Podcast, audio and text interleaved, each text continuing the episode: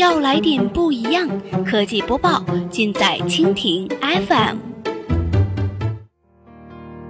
欢迎收听科技天天报，本节目由蜻蜓 FM 独家制作播出。收听更多内容，敬请收藏订阅本节目或持续关注蜻蜓 FM 科技频道。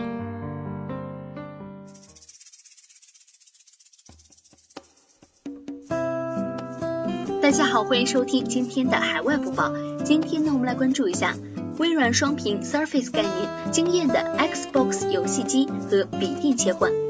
过去一年时间，关注微软消息的用户应该了解到，微软正在准备一款代号为仙女座的移动设备，而且这款设备并不是一款新的智能手机，而是一种带有微软标志的新型移动设备，而且陆陆续续的有相关的细节爆出。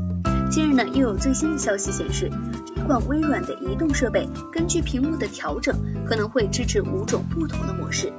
之前呢，我们已经了解到，仙女座被认为是微软内部最为雄心勃勃的项目之一，因为据称这种设备将提供一种外观形式完全经过全新设计的设备，采用双屏幕设计，两个显示屏可以折叠到一起，其中有铰链进行链接。仙女座虽然主要以笔记本电脑形态呈现，但是可以根据显示屏的位置和角度设计成多尺寸形式，所以也可以变身成平板电脑或者是数字笔记本之类的外形。将两块屏幕合在一起，就可以增加屏幕的空间。而特殊的铰链设计可以使得屏幕之间无间隙。当然，这些还都是今年年初就已经知道的信息。就在前不久，终于有来自高通官方的招聘信息显示，自家的骁龙一千芯片将针对仙女座设备设计，为此还需要新的工程师负责。而前几天，来自微软官方 Windows 内测版 Windows 十 Build 一七七零四的代码又给我们暗示，仙女座设备可能会将支持五种不同的模式。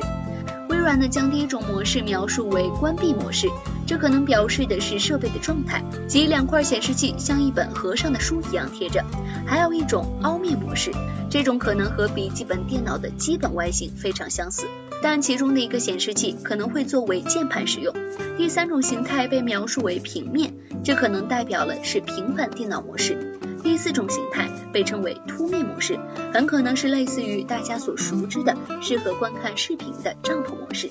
最后一个简单的称为完整。